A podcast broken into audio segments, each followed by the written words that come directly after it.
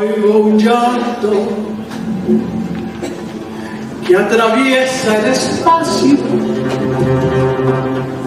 para llegar a Dios. Es el llanto de los niños que sufren, que lloran de terror.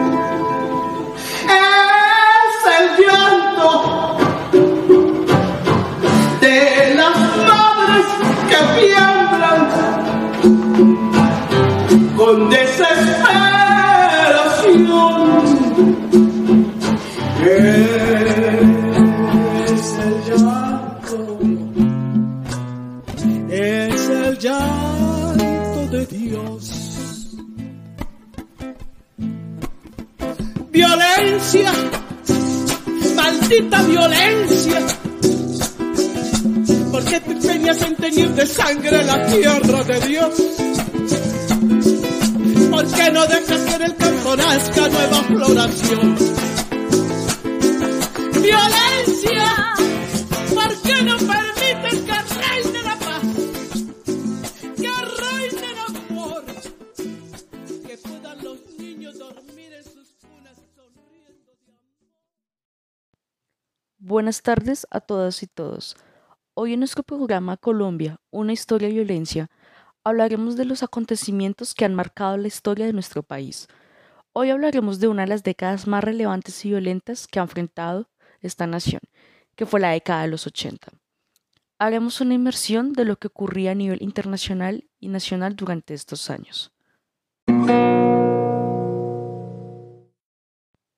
Hoy nos encontramos con Catalina Castellanos, quien nos ayudará a realizar un recuento sobre los acontecimientos importantes de esta década. Catalina, bienvenida. Hola Ángela, muchas gracias por invitarme a este espacio. Espero que tanto nosotras como los oyentes podamos sacar el mayor provecho al programa de hoy. Claro que sí. Los años 80 sin duda presenciaron muchos fenómenos culturales y cambios en temas de innovación tecnológica, pero en el ámbito político e histórico, ¿qué relevancia tuvieron? Bueno, Ángela, para nadie es un secreto que la década de los 80 fue una época llena de cambios y acontecimientos que marcaron la historia, no solo a nivel internacional, sino también en el ámbito nacional. Los 80, como también los llaman, tuvieron desde una crisis económica hasta la caída de una de las potencias mundiales del momento. Tras acontecimientos como la implementación de la perestroika, el triunfo de los movimientos independentistas y la caída del muro de Berlín, la Unión Soviética se disolvió y Estados Unidos se vio como el vencedor de esa guerra, en donde realmente nunca hubo enfrentamientos directos, pero la sensación de un conflicto siempre estuvo presente. De igual forma, el surgimiento del neoliberalismo como una respuesta a la crisis de la deuda externa de América Latina se impuso como un modelo económico y empezó a ganar fuerza en esos años. De igual forma, los conflictos en Oriente Medio, la caída de numerosas dictaduras militares en América Latina y la constante intromisión de Estados Unidos en el ámbito internacional también fueron característicos de esta época. Mientras tanto, en Colombia, varios acontecimientos estaban ocurriendo en torno a la violencia, iniciando con la firma del acuerdo de extradición en 1979, el cual desencadena una ola de violencia en el país para los años 80. Ya hacia los inicios de la década, se hizo la ratificación y la implementación del Tratado de Extradición con Estados Unidos. El narcotráfico entraba en su máximo apogeo. Los índices de corrupción eran altos, manchados con dineros del narcotráfico. Surgieron las autodefensas, el sicariato y el protagonismo del M-19. Asimismo, surgió el grupo Los Extraditables, las guerras entre los carteles de Medellín y Cali, y la guerra entre el Estado colombiano y los cárteles. Pero entre tanta violencia hubo hechos importantes como el proceso de paz con las guerrillas durante el mandato de Belisario Betancourt y se llevaron a cabo las primeras elecciones regionales. Lo impresionante de esta época en Colombia no solo fueron los altos índices de violencia que se vieron y vivieron, sino que también salieron a la vista, con aún más evidencia, los problemas sociales por los que atravesaba el país. Hay que recordar que en el ámbito económico Colombia, al igual que muchos de los países latinoamericanos, está enfrentando las consecuencias de la crisis financiera de la deuda externa, lo cual generó que durante esta época el crecimiento del PIB disminuyera. De igual forma, en esta época el empleo formal disminuyó, lo cual también contribuyó al crecimiento de la brecha social que había en el país. Ahora, en el panorama político y judicial, también Colombia estaba en crisis, con fenómenos como el auge del narcotráfico y de los movimientos insurgentes como las FARC y el M-19, o de los contrainsurgentes como el MAS y el ACDGAM, los tabloides de noticias estaban llenos de masacres, de asesinatos, de magnicidios y de atentados. El pueblo colombiano realmente no sabía cómo todo esto había llegado tan lejos. Los acontecimientos como la toma del Palacio de Justicia en el 85, el asesinato de Lara Bonilla en el 84, la masacre de Trujillo, que inició en el 86, y la masacre de La Rochela en el 89, tan solo representan la punta del iceberg de estos acontecimientos que marcaron al pueblo colombiano durante este periodo de violencia.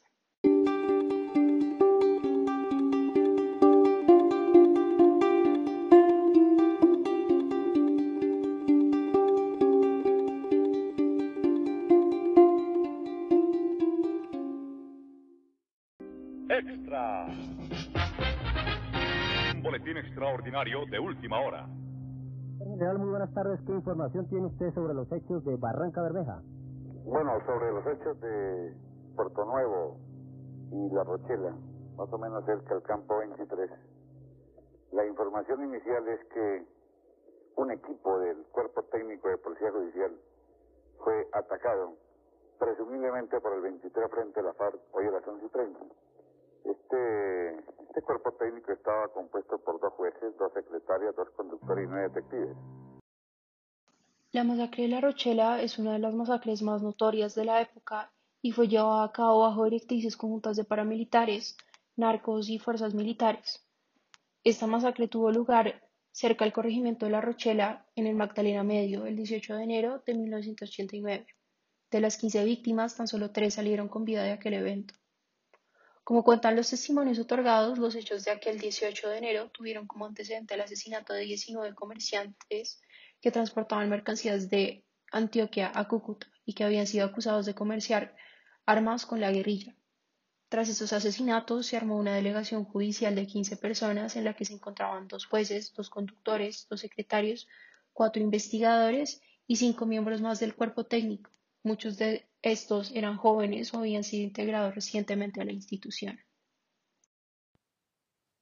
Lo interesante de este caso, sin duda, Catalina y oyentes, es el carácter laboral de las víctimas, ya que todas pertenecían a la rama judicial y el caso que estaban llevando. Sin duda, esto es lo que le otorga aún más notoriedad al acontecimiento, aparte, claro, de las circunstancias y los hechos del mismo. En efecto, Ángela, además un factor que también vale la pena resaltar es el contexto del lugar en donde ocurrieron los hechos, ya que en el Magdalena Medio por esos años no solo había presencia de las FARC, sino que hacia el inicio de los 80 empezó un movimiento paramilitar auspiciado por la CEGAM, que era una asociación legal de comerciantes, ganaderos y agricultores de la región, que contaba con miembros como alias Henry Pérez y alias Ernesto Báez, quienes eran reconocidos paramilitares de la zona. Esta organización capacitaba y promocionaba los movimientos paramilitares de Magdalena Medio. De igual forma también estuvo involucrada con narcotraficantes como Rodríguez Gacha, alias el mexicano, y Pablo Escobar. Ahora, centrándonos un poco más en el caso de la masacre de La Rochela, al principio se decía que había sido perpetuada por la guerrilla, pero en realidad quien había dado la orden había sido Gonzalo Rodríguez Gacha, y quien la habría ejecutado y se había hecho pasar por guerrillero había sido Alonso de Jesús Vaquero, más conocido con el alias el Negro Vladimir. Este tiene la reputación de ser el autor de las peores masacres en los años 80 y pues era un reconocido paramilitar en la zona. Según los testimonios y la declaración de los hechos, sí. La delegación partió de Barranca Bermeja para iniciar la investigación de algunos de los asesinatos que habían estado ocurriendo en la región. Sin embargo, en el camino, cerca del río Pon, fueron interceptados y detenidos por un grupo de hombres uniformados, quienes posteriormente se identificaron como miembros del Frente 23 de las FARC. Uno de ellos se presentó como alias Ernesto. Este hombre indagó un poco sobre lo que la comisión estaba haciendo y posteriormente argumentó que los felicitaba por la labor que estaban llevando a cabo y que contaban con el Frente 23 para lo que necesitaran. Después de un tiempo, la comisión continuó con su camino rumbo a la inspección de policía para continuar con la colecta de testimonios que habían estado llevando a cabo desde días anteriores. Y tan solo un tiempo después de que ellos llegaran al lugar, el grupo de guerrilleros también llegó allí acompañado de unos cuantos hombres más. Pasado un tiempo en el que la delegación tomó varios testimonios, alias Ernesto se acercó al grupo y les dijo que debían entregar sus armas, argumentando que era por temas de seguridad y que apenas llegara Vladimir se las entregarían. Al poco tiempo llegó otro grupo de hombres armados vestidos de civiles y uno de ellos se identificó como el comandante Vladimir del Frente 23 de las FARC. Según tengo entendido, esto tan solo fue el inicio de la masacre. Según las declaraciones de una de las víctimas, primero lo desamarraron y posteriormente Vladimir se reunió con los dos jueces en una pequeña choza, cerca del lugar donde estaban y platicaron un poco de lo que estaban investigando. Ya después de que los jueces salieran de aquel lugar, los guerrilleros mencionaron que había un operativo del ejército y que para asegurar que la comisión estuviera segura, lo mejor era que se dejaran amarrar en los carros para simular un secuestro. Posteriormente los amarraron uno por uno y los trasladaron en dos jeeps a un lugar el cual nunca mencionaron, en medio del trayecto se detuvieron en la carretera y los hombres que estaban de piloto y de copiloto se bajaron de los vehículos con unas tulas y se alejaron unos cuantos metros para posteriormente empezar a disparar hacia las camionetas junto a otros hombres. Comenzó la cantidad de balas que nunca jamás en mi vida yo le conocía en más mínimo. El silbido, el sonido de cada uno de los proyectiles. ¿Cómo pasaban la cantidad? Para mí fueron horas. Para mí, sin duda, una de las partes más fuertes es lo que ocurre después de este fragmento del testimonio. Según Manuel Díaz, los hombres cesaron el fuego y empezaron a discutir cuál era el paso a seguir. Después de unos minutos decidieron sacarlos uno por uno de las camionetas y empezar a darles el tiro de gracia para asegurarse de que no quedara ningún sobreviviente. Sin embargo, por cuestiones ajenas a la situación, los hombres se retiran del lugar, por lo que no alcanzan a darle el tiro de gracia a Manuel Díaz, Wilson Mantilla y Arturo Salgado, quienes posteriormente se convertirían en los únicos sobrevivientes de la masacre. Wilson y Manuel esperan unos minutos antes de reincorporarse y tratar de emprender marcha eh, en una de las camionetas pensando que ellos habían sido los únicos que habían salido de allí con vida. Sin embargo, una vez emprendidos en marcha, escuchan a alguien gritando en la parte de atrás del vehículo. Esta persona fue identificada como el tercer sobreviviente, Arturo. Fue cuestión de unos cuantos metros para que el vehículo se apagara completamente, por lo cual los hombres tienen que bajar y empiezan a caminar por la carretera buscando ayuda. Wilson y Manuel se encuentran con un camión de Coca-Cola que los lleva al centro de salud más cercano, mientras que Arturo se quedó dentro del vehículo y fue rescatado horas después. Arturo se bajó y se metió al monte. Me tocó tirarme ahí, a un carrasquito que había al lado donde quedó el carro y esperar. Como a las tres y treinta de la tarde me arriesgué y dije voy a la carretera a ver. Con dificultad salí y pasaban los carros y no me recogían. El tiempo pasaba y Arturo seguía tirado al lado de la carretera, esperando que alguien lo ayudara. Los campesinos de la zona le dieron agua, pero les daba miedo recogerlo. La vida de quien lo ayudara podía estar en riesgo y Arturo lo sabía, así que les pedía que lo dejaran donde estaba. Faltando un cuarto para las cuatro, pasó otra ambulancia y tampoco lo recogió. Finalmente pasó un carro de vanguardia liberal que iba a cubrir la noticia. Les dije que me auxiliaran y me tomaron ahí la foto que apareció en los periódicos.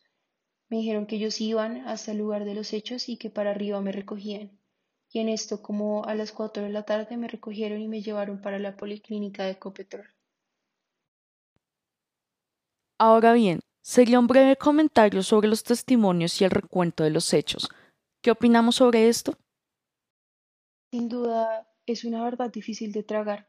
La crudeza de los hechos y los detalles que son compartidos por las víctimas sin duda hacen que de cierta forma uno se transporte a ese momento y trague en seco. Uno trata de imaginarse en esa situación, pero no se puede.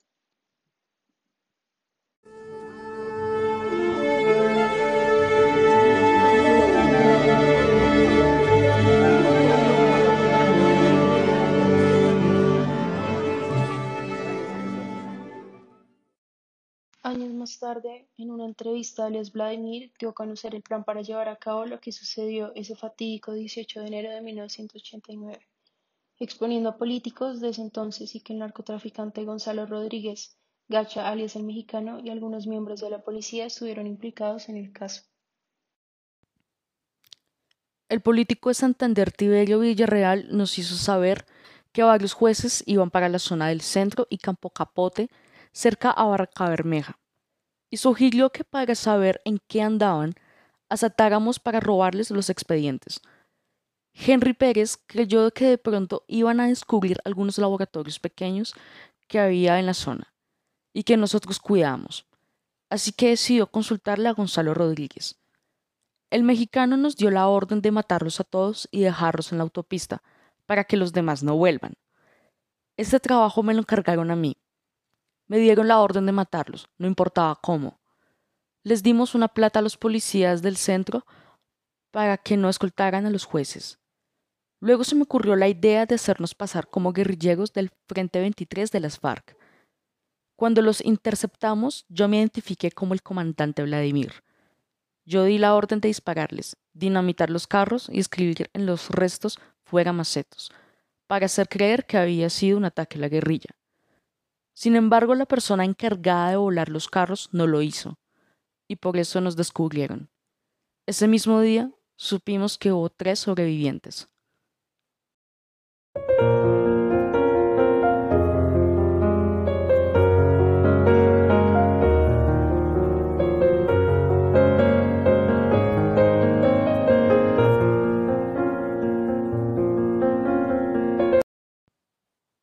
Teniendo en cuenta el relato de los hechos que otorga alias Vladimir, ¿cómo se llevó este caso en la justicia colombiana?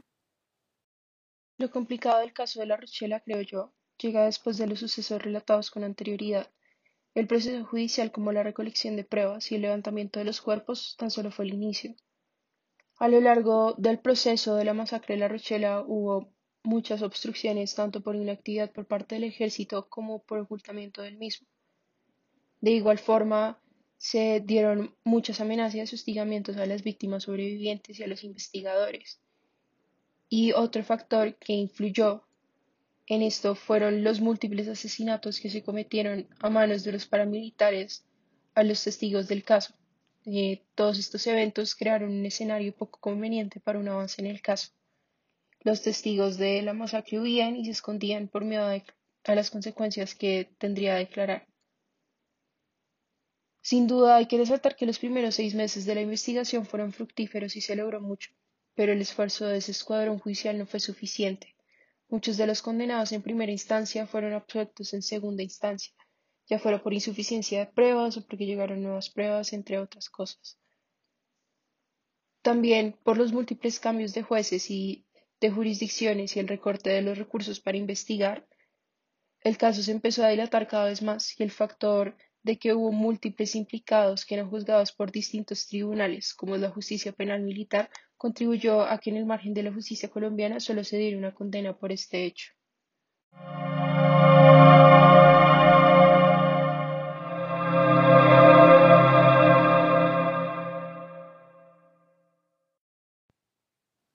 El 8 de octubre de 1997 se presenta la petición ante la Comisión Interamericana de Derechos Humanos, que estaba conformada por el colectivo de abogados José Alvear Restrepo.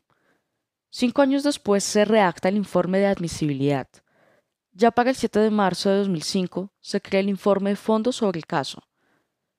Desde esta perspectiva, opino que el procedimiento ante la Comisión Interamericana de Derechos Humanos para enunciar este caso fue arduo y muy extenso.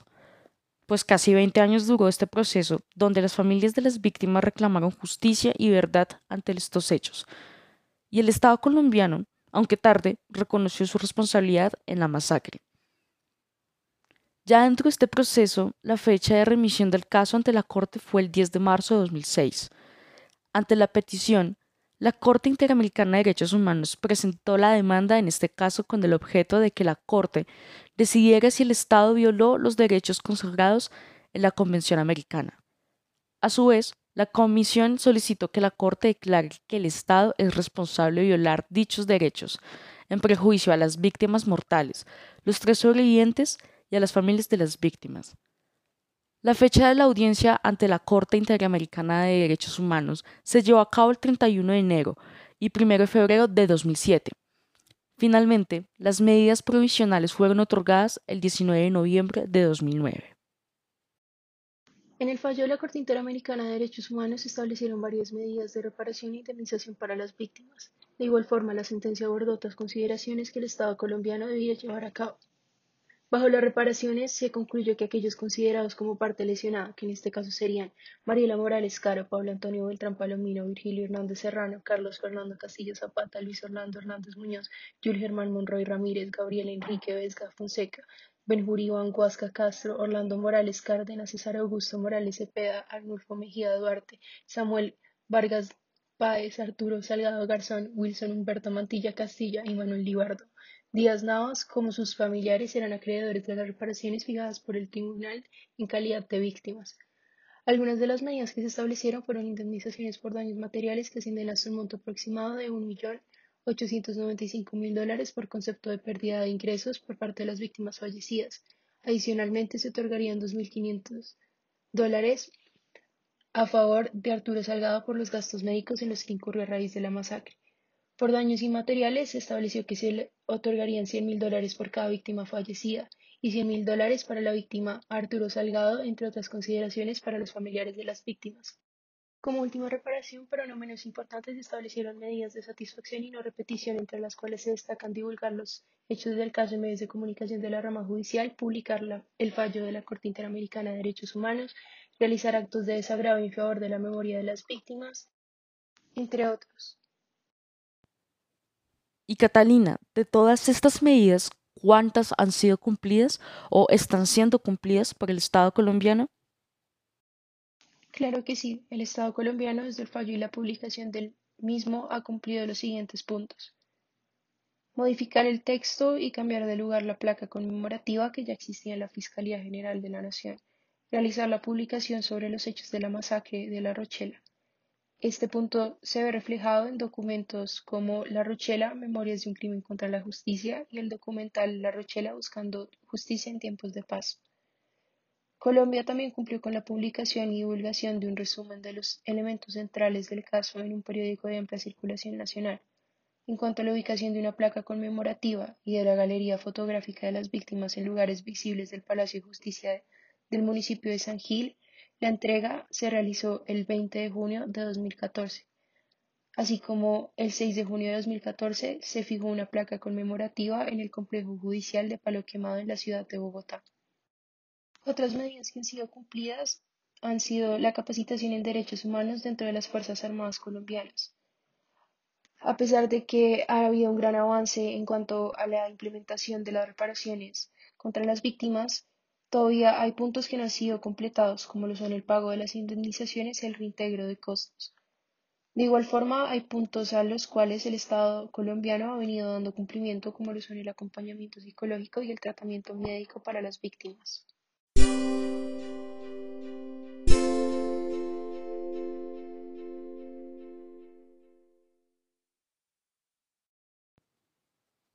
A pesar de que el Estado colombiano ha dado cumplimiento a muchos de los puntos de la sentencia, para muchas de las víctimas aún no ha habido un cierre y esto lo justifican con la falta de compromiso del Estado con hacer justicia.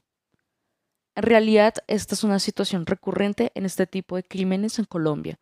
La impunidad y los largos procesos penales, entre otros, son muy comunes en casos de corrupción, de violación de derechos humanos.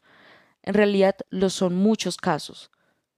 En el caso de la Rochela, este fenómeno no se queda atrás. Hasta la fecha, solo han condenado a una persona por este crimen. A pesar de tener declaraciones, nombres y relatos detallados de los hechos que fueron suficientes para la Corte Interamericana, para la justicia colombiana no lo es. En un informe sobre el fallo de la Corte Interamericana se observa un punto que dice que el Estado colombiano debe investigar los hechos, identificar, juzgar y, en su caso, sancionar a los responsables. Sin embargo, con el pasar de los años, muchos de los responsables han muerto o han sido absueltos, como ocurrió con los que fueron juzgados por la justicia penal militar.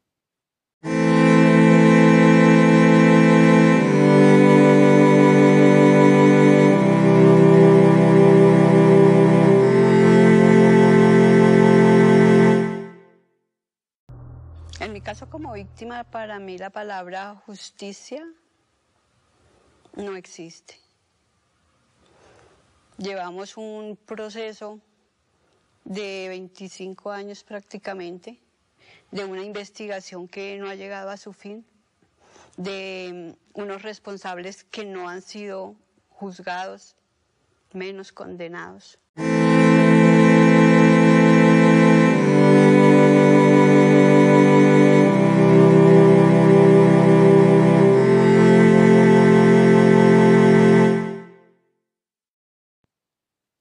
Hemos llegado al final del programa. Les agradecemos a nuestros oyentes por su sintonía. Gracias Catalina por compartir tu tiempo y de hacer parte de este programa. Y a nuestros oyentes nos encontraremos en otra oportunidad. Hasta pronto.